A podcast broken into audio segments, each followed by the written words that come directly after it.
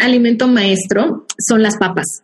O sea, yo también soy club papitas, picosito, chilosito, saladito. Entonces, pues papas en muchas formas, así papitas fritas, papitas a la francesa, o sea, siempre las papas por muchos años fueron como grandes compañeras. Y yo hoy estoy profundamente agradecida con ellas, porque yo he vuelto a ver, por ejemplo, a la niña de ocho años que se podía comer, no sé, una bolsa grande de rufles así de un jalón. Y entiendo que esa niña no sabía de regular emociones, que iba a saber de meditar, que iba a saber de todo. Pues no, cuando tenemos ocho años no tenemos esos recursos. Qué bueno que yo tuve un recurso que me ayudó a manejar el estrés y así podía dormir. Reinvéntate. Empieza por tu mente, tu corazón y tu espíritu. Eres perfecto y eres perfecta tal como eres. Solo tienes que darte cuenta. Libérate de tus complejos, de tus creencias limitantes, crea tu vida y recibe todo lo que necesitas. Asume ya la identidad de quien anhelas ser. Yo soy Esther Iturralde, Life Coach Espiritual. Este es un espacio seguro para que recibas las herramientas, las epifanías y los parteaguas para que de una vez por todas te liberes del deber ser social, cultural o religioso. Mi misión es abrir brecha, hacer las preguntas incómodas para que conectes contigo y con Dios. El resto lo decides tú.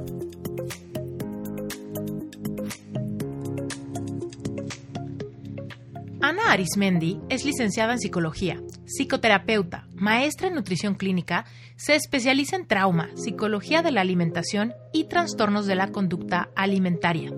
Es cofundadora y directora del Instituto de Psicología de la Alimentación, la institución líder en Iberoamérica dedicada al estudio y enseñanza de esta especialidad. Desde el instituto, ella y su equipo ofrecen terapia individual y grupal, talleres para público en general y cursos de formación para profesionales de la salud. Además, Ana es docente a nivel universitario y posgrado. También es divulgadora a través de su participación en medios de comunicación, redes sociales y por supuesto su podcast que se llama ¿De qué tiene hambre tu vida? Uno de los podcasts más escuchados en México y en Latinoamérica en términos de la salud. Es un privilegio para mí presentarte a Ana Arismendi por si todavía no la conoces. Ana es una de las voces más fuertes en términos de reconciliarnos con los alimentos, con la experiencia de alimentarnos y de sentir placer, sentir todo lo que hay que sanar para recuperar la autonomía de nuestra propia experiencia de vida, ese placer que hay en vivir en mirar hacia adentro y en explorar realmente de qué tenemos hambre. Créeme, muchas veces tenemos hambre de sentir o de experimentar o de vivir una vida que nos haga sentir felices y todo esto se oculta bajo la aparente hambre física. Si bien alimentarnos es parte de la experiencia humana, involucra mucho placer y mucha experiencia vivencial en el momento presente con mindfulness, pero también es muy fácil de confundirnos y utilizar nuestra alimentación como cauterizador para otras áreas de nuestra vida. Yo lo he vivido en carne propia y estoy segura que en alguna manera vas a resonar con este episodio. Así que, sin más por el momento, nos arrancamos. Bienvenido a Reinventate. Ana, bienvenida a Reinventate Podcast. Estoy muy emocionada de tenerte siento que te necesitamos aquí, la audiencia necesita escuchar todo a lo que te dedicas, por qué, cómo relacionarnos con la comida y sobre, sobre todo cómo empezar. No es porque en un episodio vayan a encontrar las, todas las respuestas a su vida, sino vamos a sembrar esa semilla, ¿no? De entender nuestra relación con la comida y con nuestro cuerpo. Gracias por estar aquí. Ay, gracias a ti, Esther. Estoy feliz de estar en tu podcast. Ay, muy bien. Cuéntanos, Arismendi, si hay algún despistado que no ha escuchado tu podcast o que no te conoce, cuéntanos a qué te dedicas.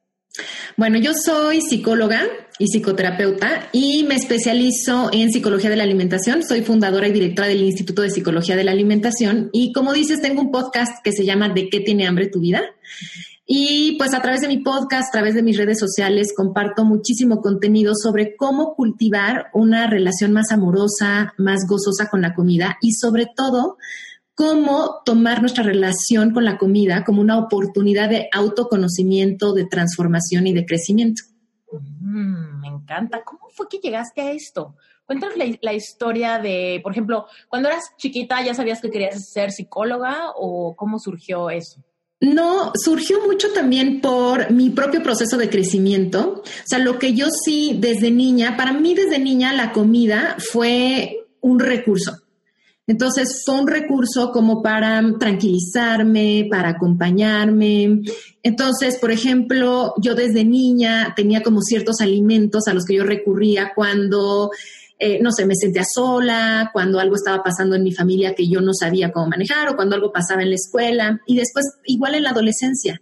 Y fue justamente a través de mi forma, o sea, de explorar mi forma de comer en terapia que yo empecé a descubrir y a sanar muchas cosas sobre mí misma dije, qué increíble, porque muchas veces vemos nuestra relación con la comida más bien como una maldición, como que, ¿por qué me está pasando esto a mí? ¿Por qué todo el mundo parece que está en paz con la comida y yo todo el tiempo como peleándome con eso?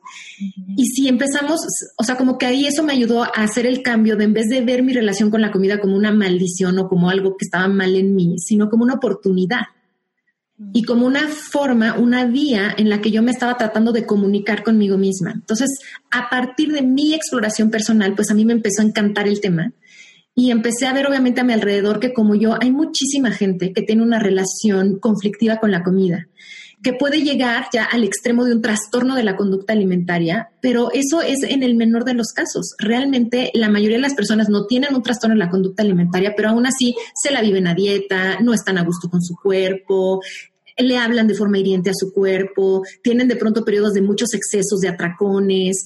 Entonces dije, bueno, me quiero dedicar a esto y bueno, ahí empezó, ¿no? Estudiar psicología, estudiar maestría en nutrición clínica y bueno, ya varias formaciones hasta que yo ya llegué a construir mi propio modelo, un modelo que trata de explicar cómo se forma nuestra relación con la comida y dar también como pautas de cómo la puedo mejorar, cómo la puedo aprovechar para estar mejor yo. Oye, Ana, cuando tú empezaste a explorar esto y te empezaste a dar cuenta que depende de cómo te sentías, comías ciertas cosas y tal, ¿cómo surgió la inquietud de, llegar a hacer esta pregunta? Porque siento que hay mucha gente que por primera vez en la vida dicen, ¿será que yo también? ¿Será que yo recurro al pan dulce cada vez que me siento aburrida? ¿O será que yo también tengo que comerme papitas picosas cuando estoy aburrida o insatisfecha con mi trabajo, ¿no? Porque es más o menos a lo que vamos, ¿no? Ahí es cuando empiezas a encontrar. Cuando menos esas son mías, ¿no? Esas sí. que en mi casa había como, ah, la cena, y era como pan dulce para todos, y eso traía cierto entretenimiento. ¿No? O el tema de las cositas picantes, siempre que yo estoy estresada con algo, no me gusta mi trabajo o algo así, estas chips fuego, ¿no? O taquis fuego o tamarindo, lo que sea. Eso para mí era como muy reconfortante y me, remontaba a mi infancia, ¿no? Que eran como estos dulcecitos que, que siempre me gustaba ir a comprar a la tiendita o cosas así, cuando no tenía que preocuparme por nada de la vida adulta.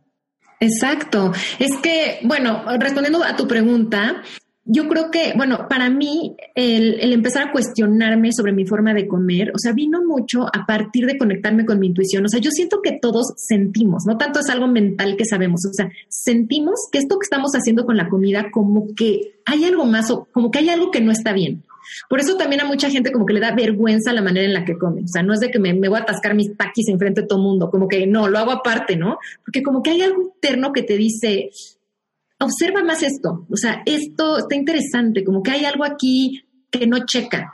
Entonces, cuando, pues yo en la adolescencia, que a, muchos nos pasa eso, ¿no? En la adolescencia que es una etapa como de no sé qué quiero, no sé quién soy, que yo empecé a autoexplorarme, pues afortunadamente tuve una muy buena terapeuta, entonces ella también me ayudó a explorarme a través de mi forma de comer, o sea, ella se dio cuenta que mi forma de comer era nada más un síntoma.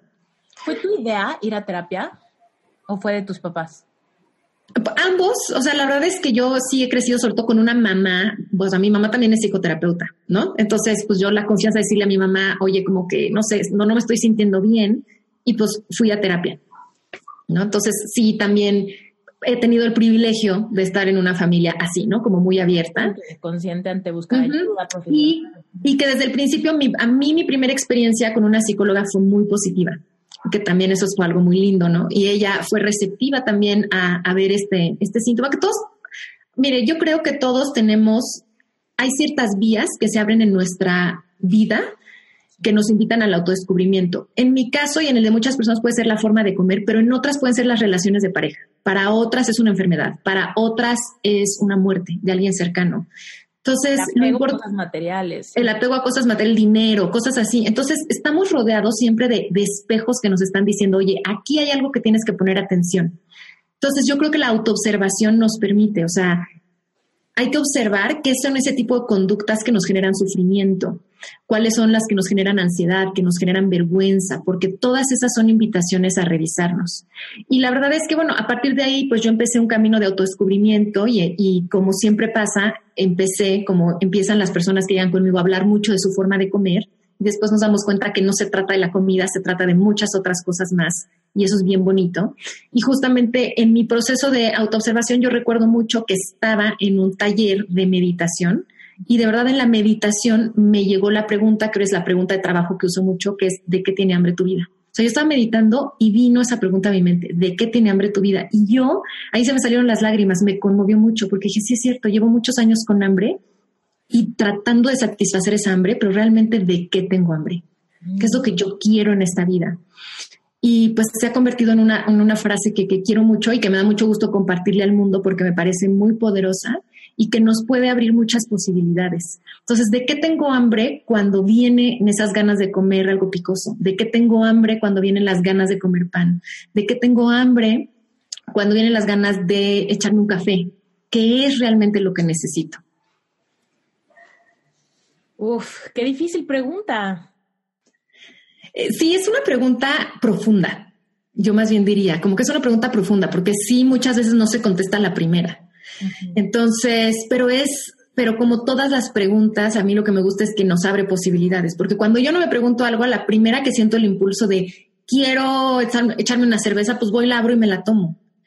Pero si yo me hago una pausa y digo, a ver, realmente qué necesito, realmente de qué tengo hambre, mis cerebros, cuando yo, cuando nosotros a nuestro cerebro le damos preguntas poderosas, nos ayuda a encontrar la respuesta. Entonces ahí se empiezan a abrir posibilidades. Es bien bonito decir, híjole, la verdad es que no es tanto que necesite un pan, creo que necesito contacto físico, necesito un abrazo, una caricia. O sabes qué, la verdad necesito hablar con alguien, necesito ayuda. Estoy súper estresada y la verdad es que me puedo comer todos los taquis de la tiendita, pero yo sigo teniendo una super lista de pendientes. Entonces, quizá de lo que tengo hambre es de ayuda, de apoyo, de soltar, de un cambio. De un cambio, o sea, hay, mil cosas. Wow, me, encanta. A ver, cuéntanos, hace ratito dijiste que se inició cuando despertó tu intuición. Platícanos un poquito, en tus palabras, qué es la intuición y cómo es esta transición de, de despertarla. Para mí la intuición es equivalente a sabiduría interior. Y nuestra sabiduría interior está conformada por lo que sabemos, o sea, sí por toda la parte mental, pero también por lo que sentimos y por lo que nuestro cuerpo nos dice. Entonces, cuando nosotros conectamos con nuestra intuición, quiere decir que estamos escuchando todo eso, o sea, como que hago esa conjunción, como que pongo, ah, sintetizo lo que sé, lo que siento y lo que me está reportando mi cuerpo. Y por eso cuando seguimos nuestra intuición es como cuando tomamos decisiones correctas, porque muchas veces oímos solo a la mente. Entonces, ¿cuántas veces, o sea, la mente nos dice, no, sí, acepta este trabajo, ve el dinero que es, te va a dar súper buen prestigio, no sé qué, pero tu, tu abdomen está todo contraído y tú lo que estás sintiendo es ansiedad. otra parte de ti te está diciendo por alguna razón, no, o espérate tantito, pero no hacemos caso, nos damos mucho por la mente. Entonces, la intuición es lograr escuchar todo, o sea, todas esas partes de nosotros mismos que son muy sabias y que tienen información. Y yo creo que la manera de desarrollar la intuición es a través de darnos espacio para, de aprender a escucharnos.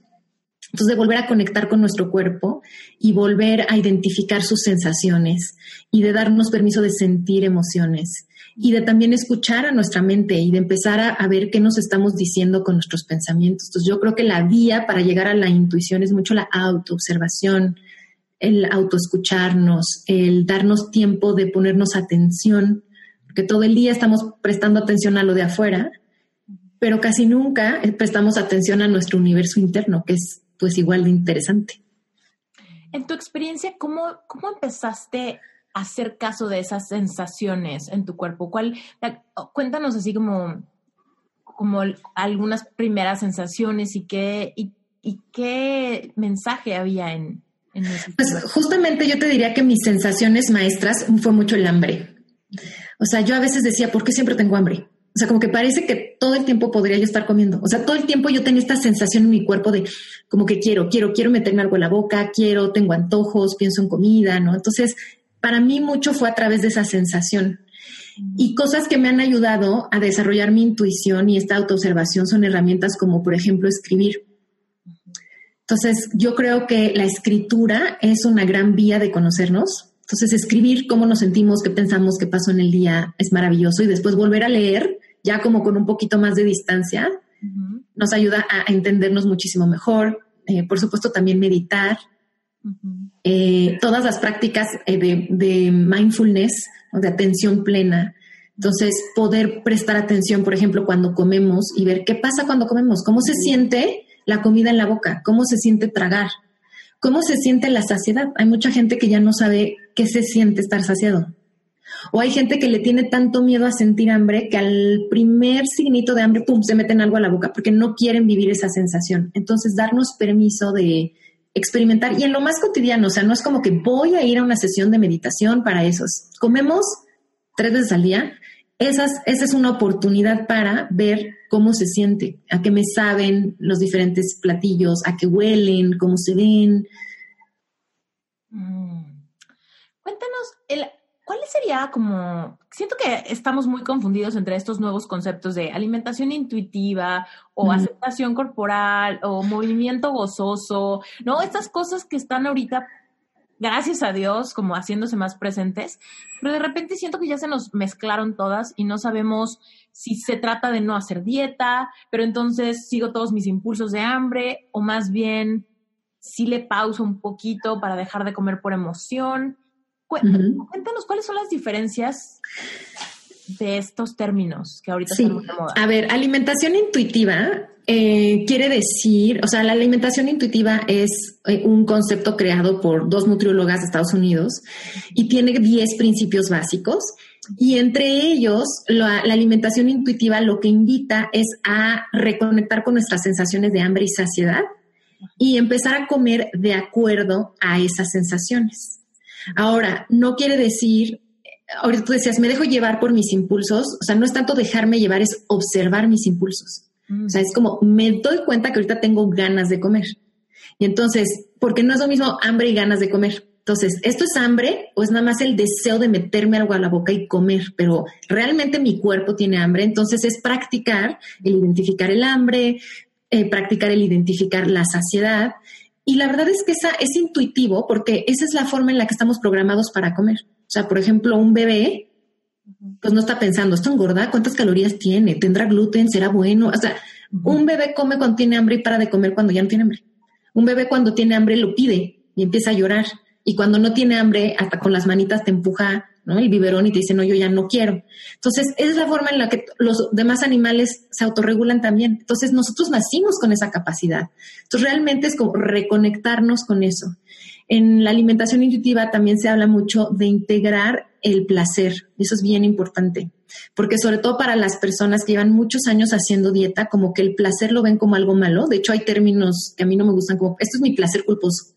O sea, como que junto placer con culpa y como que toda la comida, entre comillas, sana, como que es insípida, como que es monótona, ¿no? Entonces como que hemos, no sé, como un poco mal usado el, el placer. Entonces la idea de la alimentación es, tienes que comer lo que te gusta, vuelve a comer con placer, vuelve a descubrir qué realmente es lo que te gusta. Entonces eso se me hace muy positivo. Eso es como la alimentación intuitiva. Otro principio de la alimentación intuitiva es el... Mm, eliminar la mentalidad de dieta. ¿Cuál es la mentalidad de dieta? La de me restrinjo con un objetivo de disminuir mi peso. Y lo que hace la mentalidad, ese tipo de mentalidad es primero que pone al centro el peso corporal. Y el problema de eso es que el peso corporal no es un indicador confiable de salud. O sea, no porque una persona tenga X, X peso quiere decir que está saludable o no. Y además, en el peso entran muchísimos factores que explican por qué una persona tiene un peso. Entonces, no es nada más lo que como. Hay miles de cosas que modifican mi peso corporal. Entonces, como obsesionarnos con el peso también empieza a generar una relación no sana con el cuerpo, a que empecemos a adoptar conductas demasiado restrictivas, que eso sí daña nuestra salud, pero que además son momentáneas. Es como, hago esta dieta en lo que bajo de peso, ya alcancé el peso y regreso entonces otra vez a comer con excesos, a comer con desorden, a comer de otra forma, o sea, a comer desconectada de mi cuerpo todo el tiempo. Porque si yo estoy en exceso, estoy desconectada de mi cuerpo. Si estoy en restricción, estoy desconectada de mi cuerpo. Entonces es como eliminar esa mentalidad y sustituirla por qué necesita mi cuerpo. ¿Qué me está diciendo mi cuerpo? ¿Tengo hambre realmente o no? ¿Ya me siento satisfecha o no? ¿Esto me gusta o no me gusta? ¿Qué se me antoja ahorita? ¿Necesito un, algo frío o algo caliente, algo crujiente o algo suave? Entonces, es la alimentación intuitiva. La intuición, como te decía, tiene que ver sí con las sensaciones corporales, con las emociones, pero también con el conocimiento. No quiere decir que ya no importa el conocimiento que hay sobre nutrición. Sí, pero lo voy a integrar de acuerdo a mi cuerpo. Un ejemplo, puede ser que ahorita todo mundo te diga, es buenísimo comer kale y el kale es lo máximo y tiene muchísima vitamina K y tiene mil cosas, pero si a ti tu cuerpo te dice, a mí no me cae bien el kale, porque yo no proceso bien esa fibra. O sea, a ti no te gusta el kale, pues entonces no tienes por qué comer kale. O sea, hay miles de otras de verduras riquísimas que puedes integrar, ¿no? Entonces, es como integrar todo eso. Y también mi información me dice, hay que comer fibra. Entonces, yo le pregunto a mi cuerpo, ¿qué tipo de fibra te cae bien? ¿Qué tipo de fibra nos gusta? Y entonces, sí vamos a integrar fibra. Entonces, no quiere decir como no hacerle caso a la parte mental de las recomendaciones de nutrición, pero siempre empalmarla con mi cuerpo y con mi parte emocional y eso es bien importante.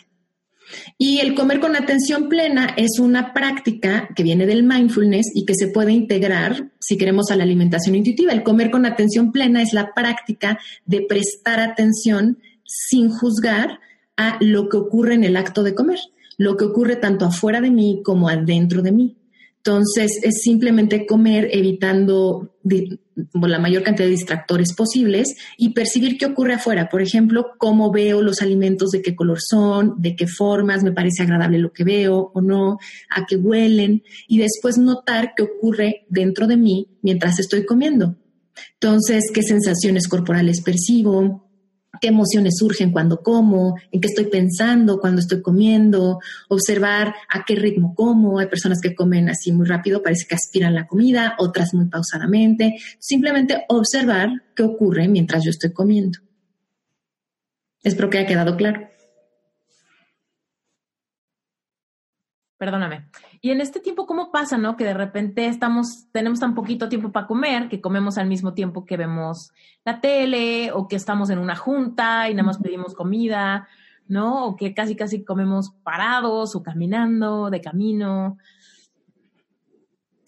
¿Cómo, si hay alguien que quiere empezar a despertar su conciencia en y, y sanar relación con los alimentos, en mi experiencia propia me ha sucedido que empiezo a satanizar un poco los alimentos que me han apaciguado emocionalmente. Por ejemplo, a los uh fuego, ¿no? De repente ya los veo y digo, ay, no, ¿no? Entonces, ¿cómo no caer en eso? ¿Cómo no caer en, ay, la adicción que tengo a las donitas bimbo o a las papitas fulanitas o lo que sea, ¿no? ¿Cómo no satanizar aquellos alimentos que ya están ligados a emociones de nuestra vida? Entonces yo creo que ahí lo que hay que hacer es resignificarlos. Por ejemplo, yo tengo un concepto que me gusta mucho que es alimento maestro. Entonces, ¿qué pasa? Todos tenemos de pronto ciertos alimentos que por nuestra historia de vida los elegimos como instrumentos que nos ayudan a manejar nuestras emociones y a manejar situaciones. Entonces, yo los puedo ver como, pero fíjate, o sea, es que hay que ser bien cuidadosos con nuestras palabras, porque dependiendo de qué palabras uso, es como yo me voy a sentir y lo que eso significa. Entonces, si yo etiqueto a ese alimento como malo, vergonzoso, adictivo, eh, ¿no? O sea, como que si es que si lo como no puedo parar, como la tentación, el pecado, pues cómo me hace sentir, me va a hacer sentir culpable cuando yo lo como y me va a hacer sentir el no, no quiero saber nada de esto, ¿no? Pero ¿qué pasa si, por ejemplo, yo empiezo a nombrar a ese alimento como un alimento maestro? Es decir, que la presencia en mi vida de este alimento ha sido constante porque viene a enseñarme algo. ¿Qué me viene a enseñar eso? Entonces, en general, los alimentos maestros nos vienen a enseñar dos cosas muy importantes. La primera, nos vienen a señalar que cuando ellos están presentes es porque hay una emoción que es importante que nosotros aprendamos a identificar y a manejar. Tú misma lo decías, ¿no? Tú detectas que lo picosito y los taquis surgen cuando hay ansiedad, cuando hay estrés. Entonces, este alimento te viene a ayudar a que tú identifiques, ah, estoy ansiosa, estoy estresada. ¿De qué otra manera podría manejar esto? Entonces, nuestros alimentos maestros no nos vienen a arruinar la vida, ni a engordarnos, ni a bla, bla, bla. Nos vienen a enseñar a identificar y manejar nuestras emociones. Y lo segundo, nos vienen también a señalar que ahí donde ellos están es porque tenemos hambre de algo. ¿De qué tenemos hambre cuando ellos se presentan? Pues a veces tenemos hambre de relajación, de descanso, de diversión, pues hay miles de hambres, una gama inmensa. Las hambres son las necesidades humanas y nuestras necesidades cambian. Entonces yo creo que una gran manera de empezar a relacionarnos diferente con esos alimentos es empezar a quitarles la etiqueta de los malos del cuento y empezar a decir, ok, si este alimento me quisiera enseñar algo, ¿qué sería? Y a mí hay un ejercicio que me gusta mucho para descubrirlo, que es hacer una autoobservación. Y entonces es llevar un registro de cuándo se me antoja ese alimento. Si ustedes eligen trabajar con taquis, ¿no? Entonces decir, voy a registrar cada vez que yo tenga ganas de comer taquis, me los coma o no. Entonces decir, ah, ok, hoy en la tarde, ¿no? Y es nada más como poner una marquita y después reflexionar, a ver, cuando me viene el antojo de taquis, ¿dónde estoy? ¿Qué estoy haciendo? ¿Cómo me estoy sintiendo? Y van a ver que hay un patrón clarísimo. Nuestro cuerpo-mente no hace las cosas porque sí y no elige los alimentos porque sí. Entonces hay una razón de por qué hay personas que siempre se tienen ganas de comer chocolate y otras que el chocolate les da igual, pero que los suyos son las papitas. ¿Por qué? Entonces vamos a ver y van a ver que hay un patrón. Generalmente es cuando estoy en cierta circunstancia, a veces es cuando estoy en compañía de ciertas personas, a veces es cuando hay cierta emoción. Entonces quiere decir que tengo que aprender a identificar mejor esa emoción y otras formas de gestionarlo. Los alimentos no son más que un recurso que hemos aprendido para manejar emociones. Y así como existe el recurso comida, existen muchísimos otros. Nosotros eh, muchas veces el recurso comida lo adquirimos cuando somos muy pequeños porque es un recurso muy a la mano de los niños. Y de hecho es un recurso que la sociedad nos refuerza. La sociedad nos refuerza el, ah, ya te puso una inyección el pediatra, pues toma un dulce estás llorando, pues te acerco el biberón. te sacaste un premio, sí, ¿no? Entonces nos refuerzan mucho a utilizar la comida como una forma de manejar emociones. Entonces, por eso lo aprendimos. Entonces, nada más decir, bueno, este es un recurso, pero hay muchos otros. Ahí está, el recurso respirar, este el recurso caminar, este el recurso escribir, este el recurso pedir ayuda, este el recurso hablar con alguien, este el recurso meditar, este el recurso sacudir el cuerpo. O sea, hay miles de formas de manejar emociones.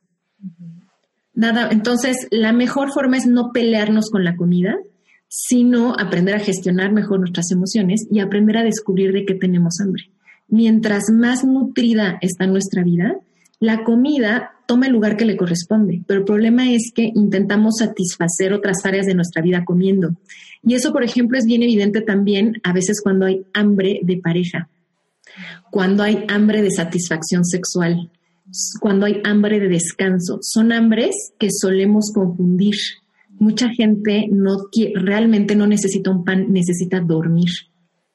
Hay muchísima gente que realmente no necesita alcohol o no necesita cualquier otro alimento, lo que necesita es canalizar su energía sexual. Hay muchísima gente que realmente no quiere ese helado de chocolate, lo que quisiera es estar con una pareja. Pero como ni identificamos eso, luego ni lo queremos reconocer y luego nos da miedo ver cómo podríamos satisfacer esas hambres, pues es en cierta forma más sencillo abrir el refri, sacar el helado de chocolate y empezar a comérmelo. Y usar la comida como placebo momentáneo, ¿no? Cada momento. Exacto. Cuéntanos, Ana, algún alimento maestro que tú hayas tenido y que te enseñó. Para mí, como mi gran alimento maestro son las papas. O sea, yo también soy club papitas, picosito, chilosito, saladito. Entonces, pues papas en muchas formas, así papitas fritas, papitas a la francesa, o sea, siempre las papas por muchos años fueron como grandes compañeras. Y yo hoy estoy profundamente agradecida con ellas, porque yo he vuelto a ver, por ejemplo, a la niña de ocho años que se podía comer, no sé, una bolsa grande de rufles así de un jalón. Y entiendo que esa niña no sabía de regular emociones. ¿Qué iba a saber de meditar? ¿Qué iba a saber de todo? Pues no, cuando tenemos ocho años no tenemos esos recursos. Qué bueno que yo tuve un recurso que me ayudó a manejar el estrés y así podía dormir. Interrumpo este episodio rapidísimo, nada más para invitarte a que te unas a Relevante Espiritual. Si este podcast te gusta, Relevante Espiritual te va a permitir ir más profundo. Relevante Espiritual es mi grupo de estudio mensual. Es una comunidad cerrada donde cada semana se te va liberando contenido adicional. Es el hilo conductor para que despiertes tu espiritualidad y aprendas a manifestar. Mira, lo primero que va a pasar es que cuando tú te metes a relevante espiritual, te voy a ayudar a que recuperes la perspectiva de tu merecimiento. Pasaremos porque conozcas todas las leyes universales que intervienen en tu proceso de manifestar. Llegaremos a la parte donde sanas y reconectas con tu niño o con tu niña interior. ¿Qué quiere decir? Sanar todas las heridas de tu infancia, que seguramente generan códigos de significado, creencias limitantes, heredadas, aprendidas, no trascendidas. Todo esto lo puedes hacer relevante espiritual y realmente traquear tu proceso. Ir dándote cuenta cuáles son las áreas que ya estás trascendiendo y a partir de eso convertirte en una mejor versión de ti para lograr todo lo que anhelas. Y lo mejor es que Relevante Espiritual solamente cuesta 18 dólares. Es una membresía mensual, así que quiere decir que tu compromiso inicial para entrar es solamente un mes. Si pruebas y te gusta, te quedas. Si pruebas y no te gusta, puedes cancelar en el momento que quieras sin compromiso alguno. ¿Y sabes por qué te digo esto? Porque sé que te va a encantar. Pero si por alguna extraña razón no pudieras quedarte, no pasa nada. Tienes toda tu autonomía para salirte en el momento que quieras. Si te interesa conocer más de Relevante Espiritual, recuerda que en las notas del episodio está la liga si le das clic a esteriturralde.com diagonal relevante espiritual, te vas a ir directito a la página web donde hay un video donde te explico qué es, de qué hablamos, para quién está diseñado y sobre todo cómo funciona. Ahí mismo puedes hacer tu registro y puedes estar dentro de Relevante Espiritual hoy mismo, si esto te late. Y antes de que te me vayas, simplemente quiero recordarte que Reinventate Podcast ya tiene cuenta en Instagram. Así que por favor, detente lo que estés haciendo, detente, agarra tu celular, busca arroba reinventate podcast y dale follow. No sabes cómo me va a encantar que te unas a la comunidad de Instagram, porque por ahí te voy a avisar siempre que hayan episodios nuevos, dinámicas nuevas, giveaways, rifas, un montón de cosas que tengo planeadas hacer para la comunidad de Reinventate Podcast. Así que, córrele, arroba reinventate podcast, síguenos, únete y listo. Nos seguimos con el episodio. Y así podía yo continuar con mi vida y así no me enfermé quizá de otra forma. Entonces, hoy como que siento mucha gratitud y algo que me han enseñado a mí mucho las papas es justamente a regular el estrés, porque, o sea, para mí, hay, hay, personas, por ejemplo, que sus alimentos maestros surgen muy ligados, por ejemplo, con la soledad, otros muy ligados con el cansancio. En mi caso, este antojo por papitas siempre surgía muy ligado al estrés y a la ansiedad. Entonces, cuando yo lo descubrí, dije, wow, o sea, ok, entonces lo que tengo que aprender a manejar es la ansiedad. Y empecé a darme cuenta de los síntomas de ansiedad, que decía, bueno, más evidentes ni el agua, pero yo no lo podía ver. Entonces, yo lo único que veía es quiero comer papas, ¿no? Entonces, después dije, claro, cuando siento el abdomen así, cuando empiezo a respirar de esta forma, cuando me sudan las manos, ah, eso se llama ansiedad, ok. ¿Y cuándo surge? ¿Y qué puedo hacer para manejar la ansiedad? Entonces, a mí me enseñaron mucho eso me enseñaron a identificar miedos y entonces a, también a poder atreverme a, ¿no? a transformarlos, a superarlos, a cambiar mis pensamientos, pues porque mucha de la ansiedad y del estrés no viene de la realidad, sino de cómo pensamos. Entonces, las papas para mí han sido grandes maestros. Y una vez que yo lo entendí y que aprendí a manejar mejor la ansiedad, ese alimento maestro ya no fue necesario. Entonces, no necesitamos aguantarnos las ganas de comer, eso no funciona. Yo creo que, no sé si tú, pero muchísima gente ha dicho, no, no vuelvo a comer pan y no vuelvo a comer papas. Pues por un rato lo haces, pero el rato viene, ¿no? Completamente culpable de, esos enunciados. ¿Por qué? Porque si esos alimentos tienen una misión, hasta que no cumplan esa misión no se van a ir. Entonces, el día que yo ya di, o sea, me dejé de prohibir las papas y entendí que tenían una función y empecé a trabajar en esa función, de pronto dije, wow, este mes no tuve antojo comer papas. O la próxima vez que estuve frente a unas papas ya no me sentí con esa urgencia de comerlas. Las pude disfrutar tranquilamente, a veces comiéndome una bolsita, a veces media, a veces diciendo no quiero. No quiere decir que ya nunca vas a comer ese alimento, sino que la forma de relacionarte con él va a ser no desde la urgencia, no desde la prisa, no desde el miedo, no desde la culpa, sino de pues, me podría comer estas papitas, quiero o no, realmente hoy se me antoja o no. En mi podcast tengo varios episodios donde hablo de eso. En esa, en esa nota que dices de se me antoja o no, puede ser que hay veces que no tenemos hambre y solo tenemos un antojo por el hecho de tener un antojo o siempre hay una emoción detrás de un antojo cuando no hay hambre física real? Yo creo que la mayor parte del tiempo hay alguna emoción por ahí. Por ejemplo, piénsalo cuando estamos, no sé, como que en una reunión con amigos o en una cena o algo, y tú dices, pues no tengo hambre, pero ponen así comida suculenta y se te empieza a antojar. Número uno, pues porque somos un cuerpo y nuestro cuerpo responde a estímulos. Entonces, las cosas que te ponen enfrente, o sea, y la comida está hecha pues para estimular. Entonces, uno puede ser esa como reacción, digamos, fisiológica automática, pero también muchas veces por cómo nos sentimos, como estamos contentos y vemos que todo el mundo come y nosotros queremos ser parte de y queremos también celebrar y como también la comida se usa mucho, no solamente para como intentar disminuir emociones desagradables, sino para aumentar agradables. Por eso la gente cuando está como enamorada tiende a comer un poquito más, porque es como aumentemos esta sensación de alegría, de amor, ¿no? Entonces, pues muchas veces también esa misma emoción de querer ser parte de, de querer sentir más alegría, pues también nos lleva a, comer. Ahora yo también les diría, no es malo comer cuando no tenemos hambre física. Es natural no comer cuando tenemos hambre física. Ahí es cuando comemos solo por placer. Claro, y eso es súper válido. Y la comida es y debe ser siempre una fuente de placer. Aquí, lo importante es hacerlo consciente y decir, pues sí, la verdad, o sea, no, no, no me muero de hambre, pero sí quiero experimentar el sabor de este chocolate. Entonces, pues me doy permiso de comerlo, pero como sé que tengo permiso de comer lo que yo quiera, no siento ese de, pues tengo que aprovechar ahorita porque yo sé que regresando me pongo a dieta y olvido de chocolates. Sí, mañana empiezo, ¿no? Es, no, o sea, entonces puedo disfrutar este chocolate en perfecta paz y, realmente si lo como con atención plena, es decir, con mi atención aquí, porque cuando yo lo estoy comiendo con culpa, cuando yo lo estoy comiendo y mi atención está en los pensamientos de, híjole, no, esto tiene mucha grasa y esto no sé qué, y no es orgánico y bla, bla, bla, no está mi atención. segurito. Sí, sí, sí, ya me salieron todos los granos del mundo en la cara. Entonces, o sea, mi atención no está en la experiencia del chocolate. Por eso necesito comer más, porque mi atención no está ahí ni me sabe, literal. Pero si yo digo, a ver, voy a comer chocolate, a ver a qué me sabe, qué rico, cómo lo siento en la boca, cómo se va deshaciendo lentamente, con poquito tengo mucho placer. O sea, el placer no está en la cantidad, el placer está en la capacidad de, de estar presente, exacto. Sí, es que cuántas veces si estamos ocultando las emociones desagradables que mencionabas, o sea, lo único que estamos haciendo es tratar de distraernos de ambas cosas.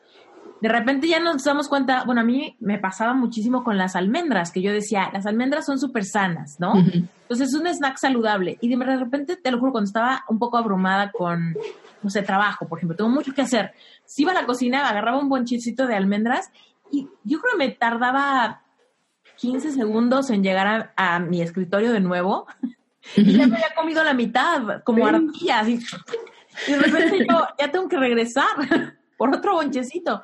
Y ahí sí era como un alerta roja, ¿no? Y yo decía, y, y, créeme que de repente decía, bueno, entonces, ¿qué me pasa? Pues es que estoy estresada porque tengo mucho que hacer y tengo poco tiempo, y ya se me está haciendo tarde. ¿Cómo lo soluciono de otra manera? Y no, no llegaba a ninguna cosa, porque yo decía, ahorita no puedo meditar, ahorita no puedo ponerme a bailar, ahorita no puedo, lo que, no me, lo que me falta es tiempo. Pero esa es una historia que nos contamos, porque yo siempre le digo a mis pacientes, si tienes tiempo para comer, tienes tiempo para respirar. O sea, sí tienes tiempo de meterte el bonche de almendras, pero te cuentas la idea de, no, no tengo tiempo para meditar. Bueno, pues esos segundos que invertiste en pararte, ir a la, a la cena, sacarlas, no sé qué, son exactamente el mismo tiempo que podrías invertir en otro recurso. Entonces, esa más bien es una historia que nos contamos, es un mecanismo de defensa, ¿no? Es una justificación, racionalizar por qué no hago. Y también porque tenemos la idea de es que meditar es como que sentarme en flor de loto y no, eso no es meditar, meditar es pues respirar, prestar atención a lo que estoy haciendo. Y hay personas que meditar no es el recurso que necesitan y está bien. Hay gente que más bien lo que necesita es moverse o hay gente que lo que necesita es dibujar o lo que o es otra cosa y está bien. Entonces, yo creo que más bien, es, más bien es abrirnos a esa experiencia, ¿no? De qué podría hacer. Y yo lo entiendo, o sea, todos vivimos en este corre-corre. Y de pronto como decir, no, o sea, tengo que como que integrar algo más a mi vida, es como a qué hora. Pero sí, o sea, yo siempre digo, si tienes, si tuviste tiempo de comer, tenías tiempo de hacer otra cosa. Y también siempre digo, si tienes tiempo de estar en redes sociales, tienes tiempo de hacer mil cosas en tu vida. ¿No? Hay verdad en eso, sí. Se nos va la vida en, en esos pequeños momentitos todo el tiempo. Yo amo que en el celular ya puedes ver exactamente cuánto tiempo pasaste en ciertas aplicaciones. Eso me parece una confrontación muy necesaria que hay veces que no contabilizamos, porque en lo que iba caminando al baño, en lo que me despertaba y estuve, estaba en la cama antes de pararme, ¿no? Y ahí encontramos todo el tiempo que se nos está filtrando, ¿no? Que podríamos dedicar a algo más alineado con lo que decimos que queremos. Sí, exacto. También eso que de repente es con tus prioridades. Bueno, a ver, ¿qué dices que quieres lograr? ¿No? Quiero sentirme sana y quiero amarme y quiero tal. Bueno, si de veras quieres eso, ahí encuentras muchísimas fugas de tiempo. Oye, Ana, cuéntanos, por ejemplo, si hay alguien que ahorita nos está escuchando y dice, wow, sí, ya vi, yo también como por ansiedad todo el tiempo, como ni me doy cuenta a qué hora comí, me cuesta muchísimo trabajo estar presente, como y hago mil cosas al mismo tiempo. Y sí puede ser que me sienta sola cuando estoy comiendo, que me sienta triste cuando estoy comiendo y la comida me apacigua, ¿no? ¿Cómo empezar esta jornada de observación? ¿Cómo, ¿Qué sería lo primero que alguien podría empezar a hacer? Y cuando, por ejemplo, alguien que se acerca contigo, que toma tus cursos, más o menos cuál es el orden de los factores de empezar a despertar. Sí. El número uno es practicar la autocompasión. O sea, ¿qué quiere decir eso? Es decir, ok, o sea, ya no voy a hacer drama de esto, ya no me voy a castigar, no voy a decir cómo es posible que yo me trate así y que coma así, por qué, o sea, porque eso no me lleva a ningún lugar, solo eleva el sufrimiento. Entonces, primero ser autocompasivas y decirnos, es totalmente natural que a lo largo de mi vida yo haya adquirido algunos recursos para manejar las emociones. Y además, de todos, el más a la mano y el más lógico es la comida. Entonces es natural esto, o sea, ya no, no me voy a castigar ni nada de eso. Entonces, como bajarle un poquito a esa como autocrítica, decir, ok, entonces soy comprensiva conmigo, entiendo que la comida ya juega un rol en mi vida, entonces ahora sí, ¿qué es lo que puedo hacer? Y yo les diría, a mí yo siempre recomiendo este ejercicio que les acabo de decir como un primer paso, o sea, llevar una autoobservación, un registro. O sea, si lo llevan 10 días, que no es mucho, ahí ya les da muchísima información. Entonces, yo en general les digo, a ver, cada vez que tengas ganas de comer o si identificas un alimento muy en particular o un sabor, hay gente que no es tanto un alimento, pero que dices que a mí lo dulce o lo panoso, ¿no? Una textura, una sensación. Bueno, a ver, pues cada vez que sientas esas ganas de algo panoso, simplemente lo vas a registrar. Y entonces en las noches antes de dormir, nada más un análisis, a ver a qué hora se presentó este antojo, dónde estaba, qué estaba haciendo y cómo me sentía. Entonces, con que hagan eso unos 10, 15 días, eso ya les da una información valiosísima. Ahí van a descubrir cuáles son las emociones que hay que trabajar y cuáles, y muy probablemente puedan ir descubriendo de qué tienen hambre o qué, realmente qué necesitan. Una pregunta poderosa es, a ver, si en ese momento que viene el antojo, podría, o sea, tú pudieras escoger hacer lo que quisieras, ¿qué sería? Muy probablemente ahí viene el hambre. O sea, si en este momento que viene el antojo de almendras, yo pudiera escoger lo que sea, que sería dejar de trabajar o sea, irme a echar un café por ahí, o no sé, o sea, dormirme, ponerme a ver algo en la tele. Ah, pues entonces, ¿de qué tienes hambre? Pues quizá de romper la rutina, tienes hambre de relajarte.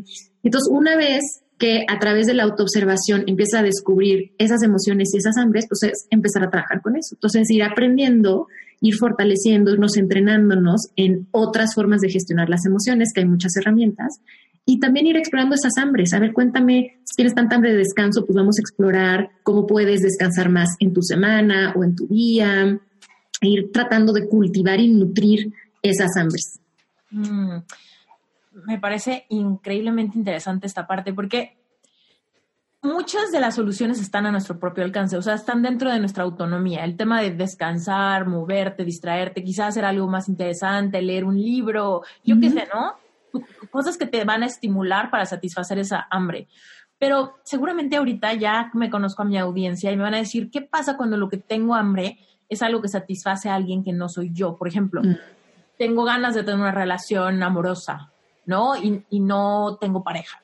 O por ejemplo, me siento sola y mi grupo social es muy chiquito o no tengo amigos, ¿no? En ese, en ese punto, cuando nos sentimos impotentes ante la solución a la verdadera hambre que sentimos, ¿qué podemos hacer en términos de, manejar esa emoción cuando no hay una satisfacción inmediata? Porque podemos empezar a salir y quizá conocer gente y construir un grupo social, pero sabemos que va a tomar tiempo. Entonces, ¿cómo, se manejaría estas emociones insatisfechas? Sí, yo creo que hay dos formas. O sea, número uno, creo que es aceptar, o sea, que en este momento, o sea, que no es que con que yo lo desee se aparece el príncipe azul en la puerta, ¿no? O sea, eso lleva su tiempo. Entonces, aceptar que eso es un proceso y creo que también estamos en una sociedad que como tenemos poca tolerancia a la frustración, eso nos cuesta. Es como que queremos todo ya ahorita.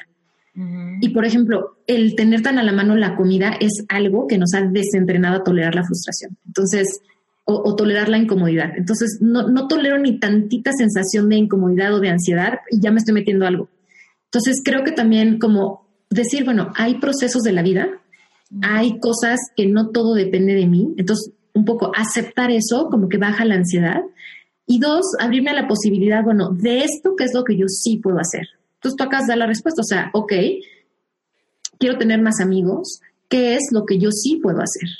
Pues si me doy cuenta que tengo un círculo pequeño, a ver, pues qué tipo de gente me interesa, me meto a clases de eso, empiezo a salir un poco más yo sola, me doy espacios para conocer otras personas, me involucro en otras actividades. Si yo lo que quiero es una pareja, es empezar a cuestionar, bueno, ¿qué quiero yo en una pareja? Y empezar a cultivar eso que quiero en el otro, en mí. Si yo quiero que mi pareja sea súper culta, yo soy súper culta, ¿cómo puedo, no? Como cultivar, ser más culta yo. Si quiero una persona que sea súper deportista, yo soy deportista, ¿cómo puedo ser deportista yo? Y tomar lo que a mí sí me corresponde y ponerme manos a la obra aceptando que lo que no me corresponde, pues ¿para qué me peleo con eso? O sea, si pelearme con la realidad, cambiar a la realidad, qué maravilla, pero no, no cambia la realidad, solo me genera sufrimiento. Entonces decir, bueno, acepto que hay una parte que yo no puedo controlar, pero voy a poner mi energía en lo que yo sí puedo manejar, pues voy a confiar y voy a confiar en que, sin, o sea, convirtiéndome yo en una persona, en esa pareja que yo quisiera tener o en una persona amigable, eso va a resonar con el exterior. Mm. Pero tienes razón, por ejemplo, hay mucha gente que tiene hambre de mm, descanso, o sea, algo, digamos, incluso que no depende de otra persona, pero su realidad es que tiene un bebé ahorita llorando. Entonces, lo que yo puedo hacer, y baja ya mucha la ansiedad, es reconocer mi hambre, es decir, estoy cansada.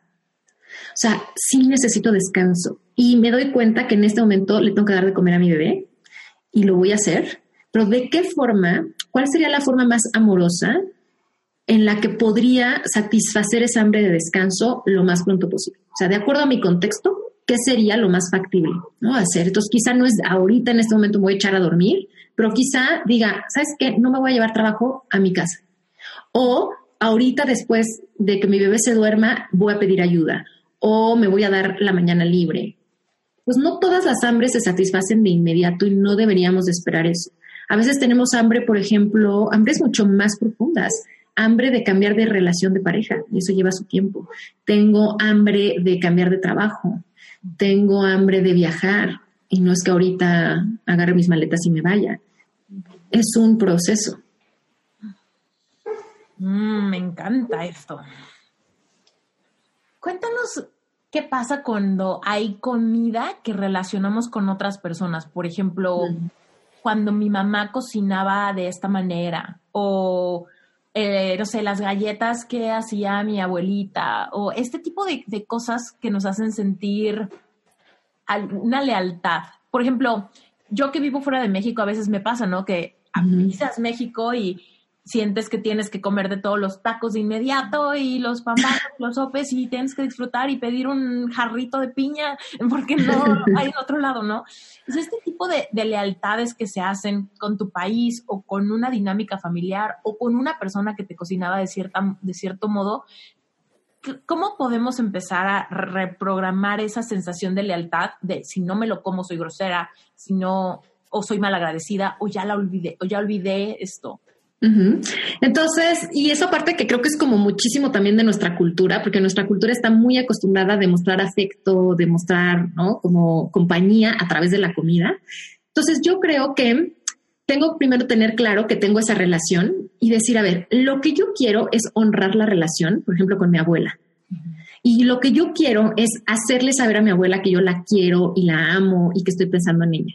¿De qué otras formas se podría hacer?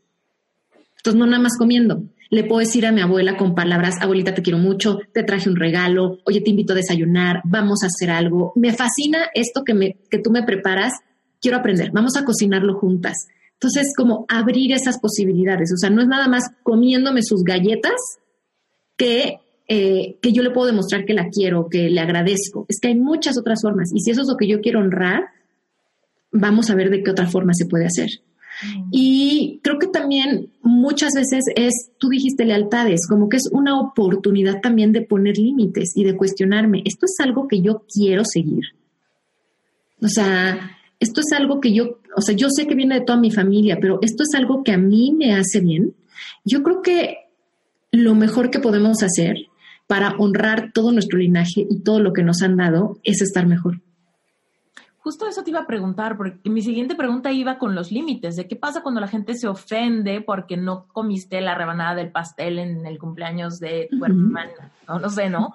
¿Cómo, ¿Cómo decirle a alguien que no cuando te dicen una probadita, ándale, ¿no? Algo que te ve mal o a ti no te gusta o lo que sea y te dicen, tienes que probarlo a fuerza. ¿No? Yo, creo que uno es poniendo límites asertivos, por ejemplo, diciendo, o sea, yo siempre digo, hay que dar amor y después límite, ¿no? Entonces, si mi abuelita está como de, oye, es que no vas a probar el pastel, es que está buenísimo, decirle, abuelita, nada. Sí, abuelita, me encantan tus pasteles, siempre los disfruto mucho. Entonces, ahí está el amor, es lo que la abuelita necesita, ¿no? Entonces, me encantan tus pasteles, se ve riquísimo, pero sabes que ya estoy satisfecha.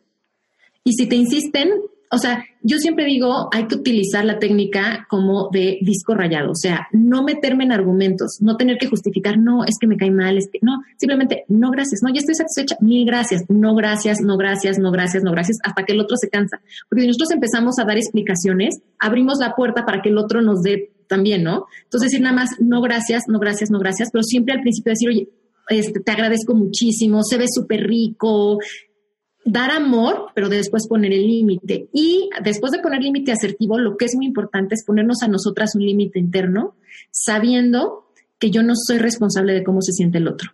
Si mi mamá se ofende, si mi abuelita llora, si los otros piensan que yo fui grosera, ese es el tema de los otros. Lo que los demás piensen, los demás sienten, no es mi responsabilidad. Eso es una elección de ellos. Mm.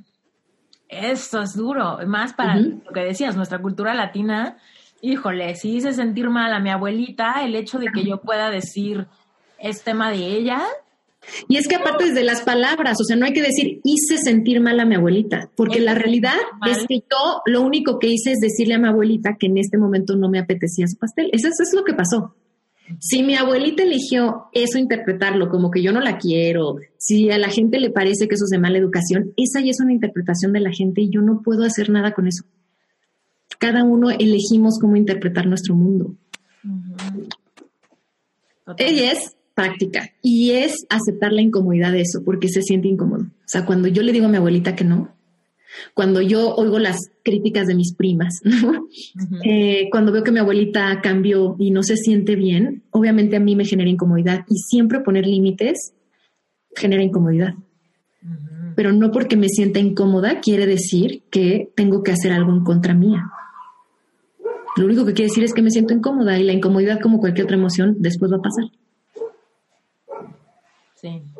Sí, tota-, totalmente. Y ahorita quiero sumar, porque muchas veces pasa, ¿no? Que es como una probadita, otra rabanadita, ándale, cómele un poquito más.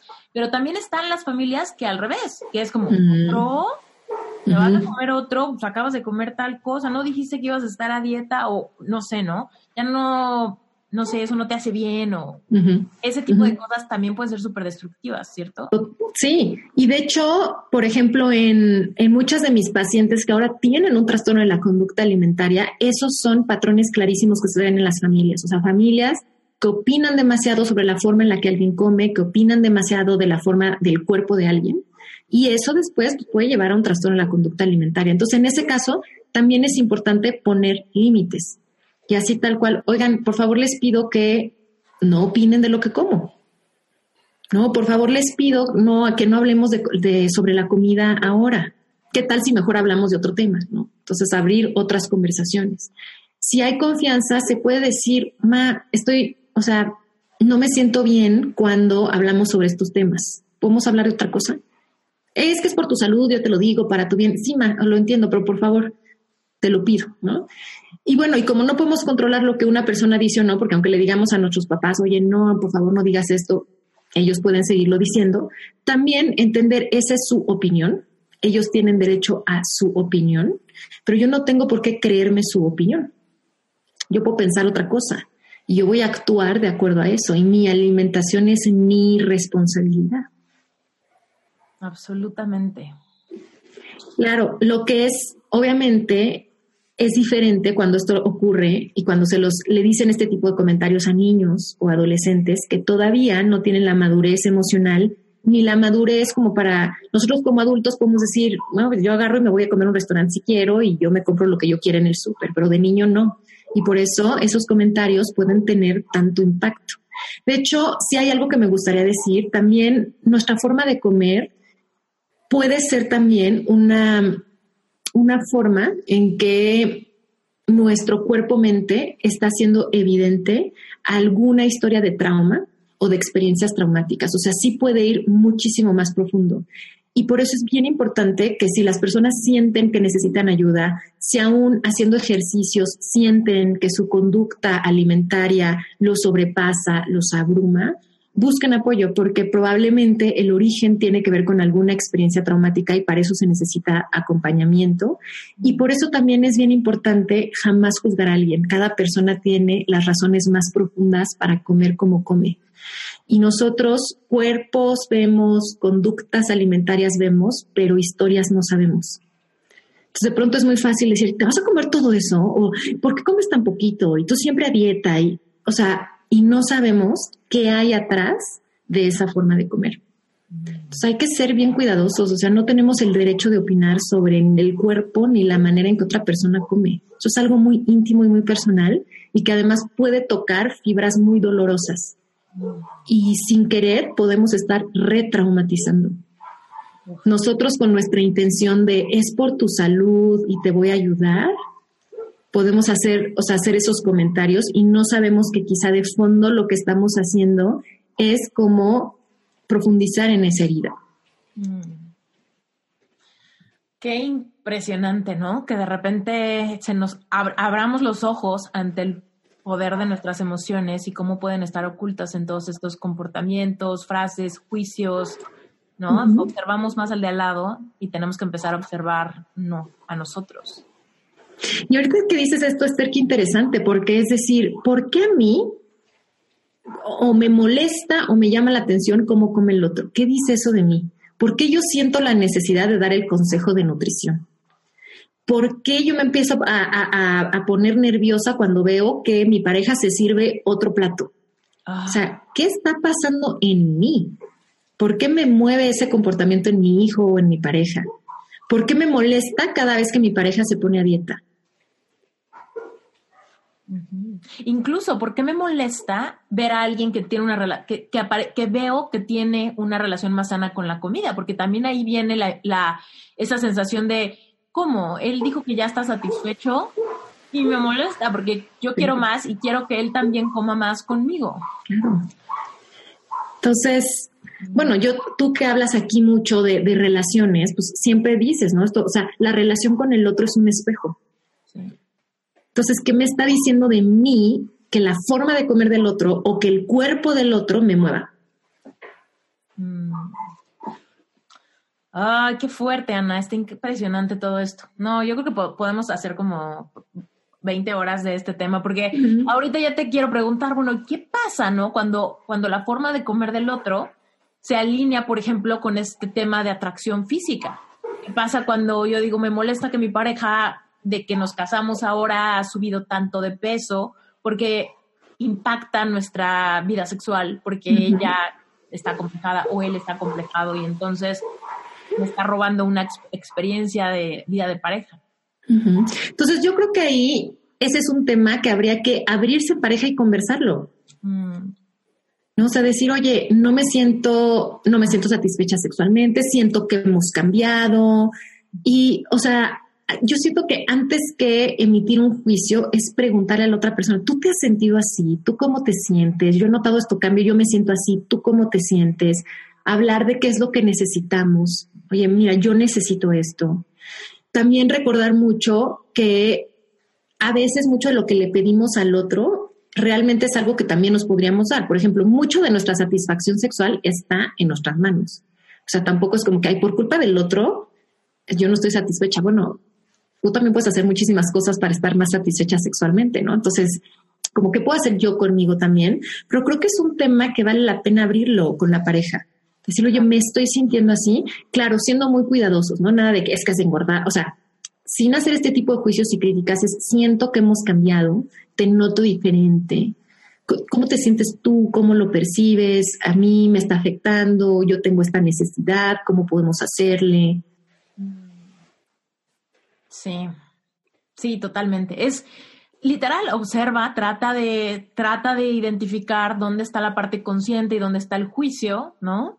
Y a partir de ahí, tanto si es contigo misma, pues trata de tener estas reflexiones internas de lo que hablábamos al inicio y cuando involucra a otras personas, pues igual abrirte a tener una conversación consciente con, con la persona en cuestión, ya sea tu familia para poner límites, tu pareja para llegar a algún acuerdo en común. y yo creo que con el tema de la apariencia, creo que también hay que trabajar mucho nosotras mismas con ciertas cosas. Por ejemplo, tener esta expectativa como que de, mi, que de mi pareja se vea toda la vida igual. Eso va en contra de nuestra naturaleza. Nuestro cuerpo es dinámico, cambia. Todos los días cambia y nuestro cuerpo con la edad cambia. Entonces tenemos que estar abiertos a que nuestros cuerpos van a cambiar, nuestras necesidades físicas y de todas van a cambiar. ¿Cómo nos podemos ir adaptando juntos a estos cambios? Quitarnos un poco como esta expectativa y creo que también quitarnos esta idea de que el atractivo sexual se da solamente a partir de la apariencia. O sea, realmente hay muchísimas formas de cultivar una vida erótica con otra persona que no tienen que ver con, el, o sea, con la apariencia física. Sí, no tiene que ver con tu peso ideal. No tiene que ver con tu peso, no tiene que ver con cómo te ves. O sea, realmente el erotismo más bien son una serie de prácticas que yo hago. Entonces, también abrirnos a eso. Me encanta. De, cualquier manera, todos estos caminos, ¿no? De reflexión te van a llevar a despertar e integrarte más contigo misma, con tu verdad, con tus heridas, para que si las ves las puedas sanar. Exacto. Entonces, eso es lo que me gusta mucho y creo que regresamos un poco al punto en el que empezamos de, yo, para mí el primer paso para mm, transformar la relación con la comida es resignificarla. En vez de verla como mi cruz, como esta maldición que me tocó, es como una oportunidad de crecimiento. Entonces, si yo empiezo a entender que mi forma de comer es una oportunidad de conocerme, de crecer, de sanar, ahí empieza el cambio. Porque mientras yo lo vea como es que es mi enemigo, es que la, o sea, mucha gente dice, estoy peleada con mi peso, estoy peleada con la comida, estoy peleada con las dietas, llevo toda mi vida batallando con mi peso, lucho contra mi peso. Si yo todo el tiempo siento que mi cuerpo y la comida es mi enemigo, pues todo el tiempo yo voy a estar en activando mi respuesta de estrés con una actitud de yo contra ti. Y cuando yo estoy como con cualquier persona, yo contra ti, lo que hay es mecanismos de defensa, lo que hay es heridas. Pero cuando yo digo, a ver, vamos a hacer una tregua, aquí nadie está contra nadie. ¿Cómo podemos lograr algo juntos? Eso cambia. Entonces, eso es lo que hay que hacer con la comida. Decir, a ver, ¿qué pasa si me abro a pensar que la comida no es mi enemiga o que mi cuerpo no es mi enemigo? ¿Y qué pasa si le doy otra mirada, otra lectura a mi forma de comer? Y ahí es donde se abren posibilidades de sanación. Increíble. Ana, eh, esto está fascinante y estoy segura que todo el mundo ahorita está diciendo cómo puedo trabajar con Ana o cómo puedo consumir más de esto. Platícanos un poco del lado emprendedor, cómo todo esto que es tu vocación, cómo, cómo fue evolucionando tu oferta de servicios. Para que nos cuentes, para dos cosas, para que toda la gente que quiera profundizar en esto pueda seguirte y tener más o menos orientación de cómo puede trabajar contigo y con tus productos, pero también un poco para toda la gente que quizá tiene una vocación, ¿no? De ayudar a otras personas o de la salud y tal, y ver un poco tu evolución como mujer emprendedora en el mundo online y tal. Pues la verdad a mí por mi así enorme hambre de querer compartir esto con otras personas y sabiendo que si yo me quedaba solita en mi consultorio, pues había un top de pacientes que yo podía ver en el día. Empecé a decir, ¿cómo puedo hacerle llegar esta información a más personas? Y entonces ahí primero se abrió la posibilidad. Yo empecé, o sea, con, con, el mundo como del emprendimiento digital hace ya más de una década, escribiendo un blog, cuando estaban de moda los blogs, ¿no? Entonces dije, bueno, quiero compartir. Entonces empecé escribiendo y empecé involucrándome también en redes sociales.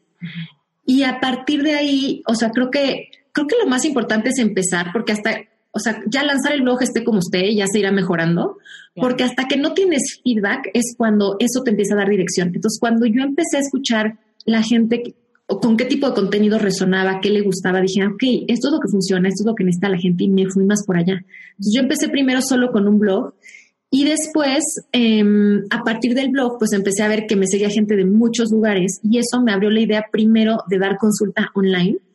Y después, justo como pues puedo ver nada más un número limitado de pacientes al día, a mí siempre me ha gustado mucho enseñar y tengo ya muchos años también involucrada en la docencia. Entonces dije, bueno, voy a quiero hacer algo online. Y a partir de ahí empezaron mis cursos y talleres online. Y he crecido también ya un equipo, entonces eh, conmigo están personas que me ayudan tanto en la parte, digamos, técnica de la talacha, de servicio al cliente, como otros colegas míos a los que yo ya he entrenado en mi modelo y que ahora también me ayudan a acompañar a otras personas. Entonces, de hacerlo yo solita en mi casa, pues ya ha crecido un instituto donde somos varios y que ofrecemos terapia, que ofrecemos también talleres, que ofrecemos cursos. Y justamente eh, cuando yo estaba haciendo una mudanza de ciudad, estaba pensando cómo poder seguir en contacto. Yo primero pensé con mis pacientes de esa ciudad, aunque yo ya no estaba ahí. Y yo en ese entonces empecé a escuchar podcasts de Estados Unidos en inglés y dije, yo, o sea, quiero esto. Y entonces así tal cual entré a Google así de cómo hacer un podcast y empecé. Y bueno, pues mi podcast ya lleva más de 200 episodios. ¿Cuánto tiempo tiene tu podcast? Desde el 2016 de un rato. Entonces empecé también cuando casi nadie sabía que era un podcast, ¿no? Y ha, ido creciendo mucho y he encontrado mi ritmo cada vez más de, cómo hacerlo. Em, y, y, sí, pero yo creo que también mucho del emprendimiento es como conectar con este, para mí mucho es como con mi vocación de servicio. O sea, ¿cómo puedo? Yo siempre me hago esta pregunta, ¿cómo puedo ser de más servicio? ¿Cómo podría ser esta información que yo tengo? ¿Cómo le podría servir mejor a la gente? Y es entonces así cuando se abren oportunidades, pues un taller online y un podcast y mm, entrenar ahora a otras personas, no nada más yo, tener todo un equipo. Y así es como, como ha ido creciendo. Cuéntanos de tu agenda y de tus tarjetas. Sí, pues también justo en el, en el 2019, también a partir de un curso que yo doy que se llama Diseña la vida que se te antoja, hay muchas de mis alumnas me dijeron, Ana, deberías de tener una agenda, estaría padrísimo para completar. Y yo dije, yo, yo soy súper de agenda y de hacer eso. Y dije, sí. Entonces, a partir de ahí también se me abrió una posibilidad de empezar a generar productos físicos también para mi audiencia y para las, las personas que toman cursos conmigo. Entonces, en el 2019, pues hice equipo con una fabulosa ilustradora que se llama Marcela Corral y juntas, pues diseñamos una agenda que se llama la Agenda La Vida que se te antoja y también a partir de los años que yo llevo con, mi modelo de trabajo, siguiendo mucho como esta pregunta rectora de de qué tiene hambre tu vida y obviamente aprendiendo muchas técnicas y herramientas de psicología, a mí siempre me ha gustado mucho trabajar como con, con tarjetas en mi consulta. Entonces, pues también dije, quiero hacer mi propio juego de tarjetas terapéuticas. E igual, pues empecé a hacer, hice equipo con una ilustradora y con una, y con una diseñadora y también saqué mi producto. Y es bien emocionante porque es muy diferente. O sea, yo que venía mucho como más de lo digital y de lo virtual, de pronto tomar algo que es físico ha sido un camino bien interesante. He aprendido muchísimas cosas de, de diseño, de derechos de autor, de abrir otros canales para vender cosas, como vender algo físico, como enviarlo. Eh, pero también ha sido algo como muy, muy, muy satisfactorio. Y me doy cuenta también que sí es cierto que estamos en un mundo que cada vez consume más cosas digitales pero que también hay mucha necesidad todavía de cosas físicas y que hay cosas que todavía no se pueden reemplazar en lo físico. Entonces creo que a veces algunos emprendedores digitales se meten tanto en lo digital que pueden estar desperdiciando el que también podría ser una oportunidad, porque algo que yo también aprendí es que sí es negocio. Yo decía, pero sí será negocio, porque pues hay que hacer una inversión fuerte, ¿no? De sacar un producto. Y sí es. Entonces, vale la pena. Y creo que también todavía hoy hay algunas personas que están todavía en la transición de entre lo digital y digamos lo analógico, ¿no? Yo, por ejemplo, me considero una de ellas, o sea, a mí sí me gusta mucho tener mi calendario electrónico, pero yo todavía soy de agenda escrita. Yo también. Creo que hay mucha gente así, hay mucha gente que pues sí puede escribir en Word, pero todavía le gusta mucho escribir en una libreta o ciertas cosas las escribe en un cuaderno. Entonces, creo que también esa es un área en el emprendimiento muy interesante, o sea, la de poder desarrollar productos propios y creo que sobre todo si esos productos llegan ya cuando tenemos una como una audiencia más consolidada, pues cae muchísimo más fácil porque ya te conocen, ya conectan con tu discurso, entonces es muchísimo más sencillo que quieran tener un producto, ¿no? Totalmente. Eh, y yo soy de esas. De hecho, quiero comprar tus tarjetas, pero no sé, no sé cómo comprarlas. ¿No están en, están en Amazon? No, no están en Amazon. Están en otra plataforma que hace, que hace distribución. ¿Como a Estados Unidos? Sí. Sí, y pero ¿sabes qué? Bueno, estoy muy contenta porque el primer tiraje se acabó mucho más rápido de lo que yo pensé. ¿No hay? Entonces, están agotadas. El segundo tiraje va a estar disponible a partir de marzo de este año. Ok. Pero bueno, toda la información está en mi página. Mi página es de que tiene hambre tu vida.com. Entonces ahí está el link a la tienda online, a todos los cursos, al podcast y también ahí están todas mis redes sociales. Perfecto, para que todos los que nos están escuchando, de qué tiene tu hambre tu vida.com. Y de todos modos, váyanse a las notas del episodio porque ahí van a estar los links directos a todos lados para que no batallen. Y bueno, Ana, pues qué maravilla. Yo pienso que lo que estás haciendo es algo que necesitamos todas las mujeres y muchos hombres que aunque no lo muestran tanto, claro que sí, porque el tema de la alimentación, el tema de las emociones es universal, ¿no? Entonces, de verdad me parece un trabajo maravilloso. Yo en mi vida he visto muchos beneficios en términos de mi amor propio, mi seguridad en, los negocios, mi seguridad para creer en, en mi en mi capacidad de alcanzar sueños ha estado súper relacionado con soltar o reprogramar códigos que tenía al respecto de mi alimentación, de las dietas, de, cómo debe ser mi cuerpo para poder entonces eh, hacer un podcast, ¿no? O sea, hasta, hasta por ahí venía el tema de decir, si cuando yo logre domar a la fiera de la alimentación y de las dietas, entonces voy a tener cabeza para poder viajar o para poder hacer esto, o para poder aprender a no sé, hacer algo, alguna destreza física, lo que sea, ¿no? Yo me acuerdo que, hoy me arrepiento mucho, pero yo me acuerdo que hace, no sé, unos 10 años o algo así, yo decía mucho una frase, y ojo, la digo con arrepentimiento, pero mi frase era, todo lo que hagas en la vida va a ser mejor hacerlo delgado. Todo, eso decía. Si quieres sentarte, vas a estar más cómodo sentado si eres delgado. Si quieres pararte, vas a estar más cómodo si eres delgado. O sea, eso yo me lo decía con mucho juicio ante mí misma, ante si rompía la dieta o si comía por ansiedad o si me atascaba un kilo de nopal enchilado, ¿no? De este de azúcar y así. Yo decía, Esther, entiende, no importa lo que hagas en tu futuro, todo va a ser más fácil si estás delgada. Y eso me marcó muchísimo porque tanto me lo repetí que estaba engranado en mi subconsciente, muy cañón. Y lo que dices es bien importante porque siempre nuestra forma de comer es un espejo de nuestra forma de vivir y de nuestra forma de amar. Ah, eso me lo habías dicho. Entonces, piénsenlo. Para las personas que tienden a restringirse a la hora de comer, o sea, siempre están a dieta, siempre están, esto no lo como, eh, no, esto no me lo permito, esto está prohibido piensen, muy probablemente se restringen en muchos otros aspectos de su vida. No se dan permiso, se restringen en sueños, se restringen en capacidades, no se permiten ciertas relaciones, no se permiten sentir ciertas cosas y muy probablemente restringen su amor sobre todo a sí mismas. Yo no me merezco darme amor a mí, yo me doy poquito, me lo doy a veces, me lo doy solo cuando me lo merezco y lo digo entre comillas.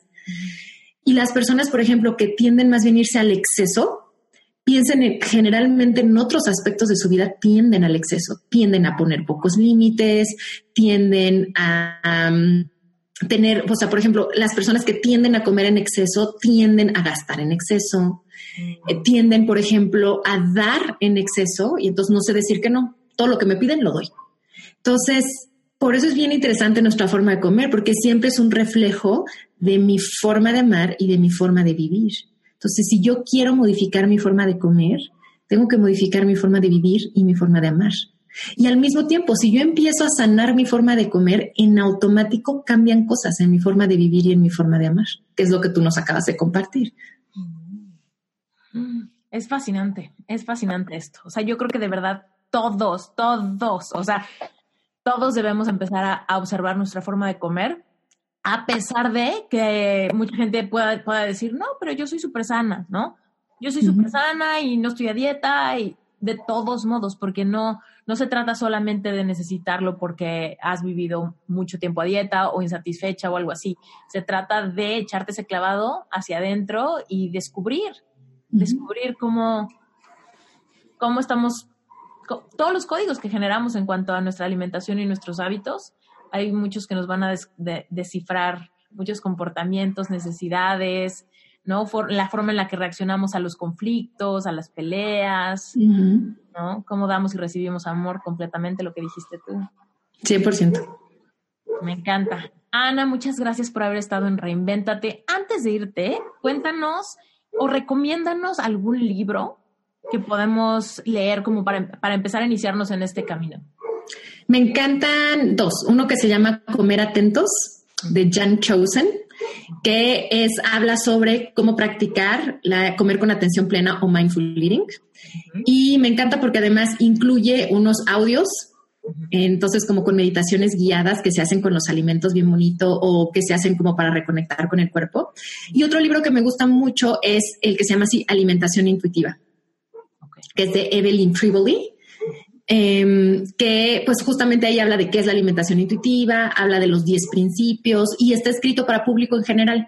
Entonces es muy, muy, muy fácil de entender y trae ejercicios muy puntuales para empezarlos a aplicar. Ok, perfecto. Muy bien, pues ya escucharon. Si quieres iniciar y tienes miedo a comprometerte a un curso o algo así, empieza con un libro. Yo a todo mundo le digo, empieza con un libro porque ahí estás en tu espacio seguro, íntimamente, tú contigo, empieza a reflexionar y empieza a agarrar ese, el hilo, ¿no? Para empezar a esa madurez emocional para empezar a tomar decisiones en tu beneficio para el futuro. Pues muchísimas gracias, Esther, por la invitación a que todos reinventemos nuestra relación con la comida. Gracias por haberte quedado hasta el final de este episodio. No sabes el privilegio que es para mí tener esta comunidad y saber que hay tierra fértil del otro lado de este micrófono. Así que, sin más por el momento, te quiero dar gracias si ya me dejaste un testimonial en Apple Podcast. Gracias si usualmente me mandas pantallazos del episodio que estás escuchando, me tagueas en Instagram, en Facebook, en Twitter, por todos lados. No sabes de verdad lo feliz que me hace y lo mucho que me entusiasmas para seguir generando contenido, seguir trayéndote invitados fascinantes como el de hoy. Y bueno, pues sin más por el momento, de verdad te quiero mandar un abrazo gigante. Recuerda que puedes conectar conmigo en cualquier momento vía Instagram. Siempre contesto y siempre contesto yo. A veces me tardo un poquito, pero siempre contesto. Así que gracias, gracias, gracias por todo y nos vemos hasta la próxima. Yo soy Esther Iturralde y esto es Reinventate Podcast.